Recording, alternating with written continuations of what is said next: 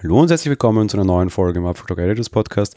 Ich möchte heute ein bisschen über Donald Trump sprechen, beziehungsweise heißt die Folge sehr provokant BF Donald Trump und Tim Cook, BF für Best Friends in diesem Fall. Worum soll es heute gehen? Wir haben in den letzten Wochen durchaus einige interessante Diskussionen in unserer Community auch gehabt, beziehungsweise generell in der ganzen Apple-Blase unter Anführungsstrichen gibt es immer wieder eine große Frage, nämlich warum ist Tim Cook mit Donald Trump so gut gestellt, unter Anführungsstrichen.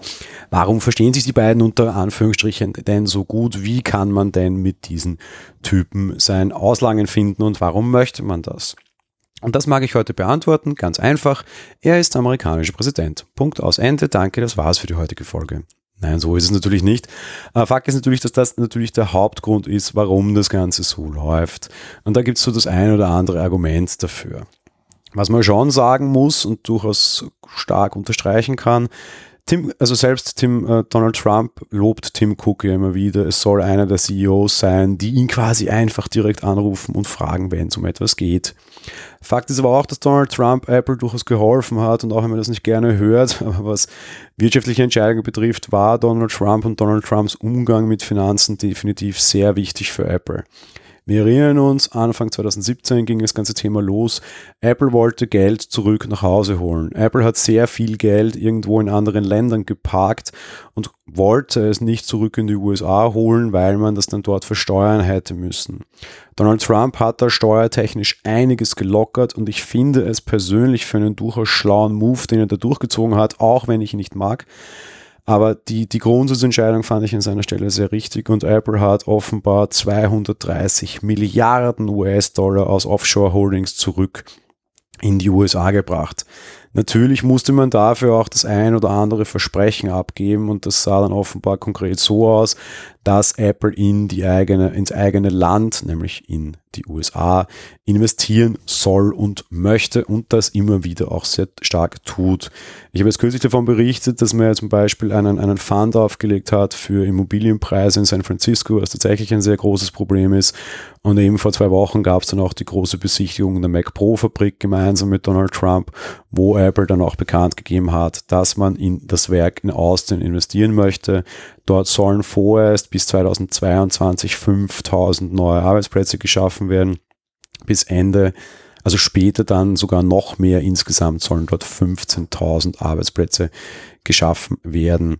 Ja, große Arbeitgeber natürlich, Apple generell. Apple hat sehr, sehr viele Beschäftigte in den ganzen USA und zusätzlich jetzt eben auch sehr viele Investitionen. Das ist gut für die Wirtschaft. Apple selbst sorgt alleine für sage und schreibe 2,4 Millionen Arbeitsplätze in den USA.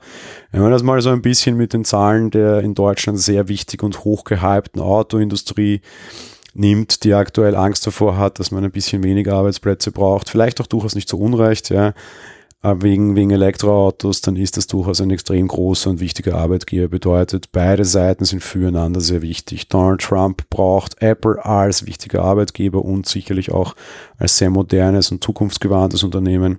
Apple braucht aber auch Donald Trump für entsprechende Verbesserungen und Regularien. Ich will es nicht Lobbyismus nennen, aber de facto ist es nichts anderes und gerade eben die Chance, viel Geld zurückholen zu können, war sehr wichtig. Anderes Thema, das wir gerade haben, sind die Handelsstreits mit China, die Donald Trump heraufbeschwört. Da ist auch er oder seine Administration diejenige, die Ausnahmen treffen kann, die man ja eben zum Beispiel getroffen hat. Der Mac Pro kommt größtenteils ohne teure Steuern weg. Manche Teile, die man aus dem Ausland hinein importiert, müssen allerdings doch versteuert werden. Mal sehen, wie lange diese Ausnahmen anhalten.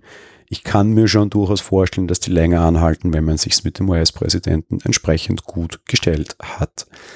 Natürlich bleibt dann die andere Frage auch eben, wie geht es in dem Handelsstreit weiter? Aktuell gibt es durchaus Gerüchte, dass der Mac Pro vielleicht nur für die USA in den USA gefertigt wird, weil alle anderen, also irgendwie die Produktion in China deutlich günstiger wäre. Das bleibt dann allerdings abzuwarten, was rauskommt. Was wir auf jeden Fall können, ist unsere Hände in den Schoß falten und durchaus ein bisschen gespannt zusehen. Es gab dann auch großes Aufsehen. Donald Trump hat nämlich getweetet, dass er in Texas eine große Apple-Fabrik eröffnet hat. Das ist natürlich kompletter Quatsch. Das Werk in, in, in Texas gibt es seit 2013. Apple hat dafür auch einige ja, Tweetstorms und, und sehr unschöne Kritiken erhalten, nicht nur aus der öffentlichen Meinung, sondern durchaus auch von von Medienvertretern und großen Zeitungen, einfach weil es halt wieder eine klassische Fake News war, die Donald Trump abgehalten hat. Wie gesagt, wir wissen, die Fabrik in den USA gibt es bereits seit dem Champagnerkühler, dem schwarzen runden Mac Pro.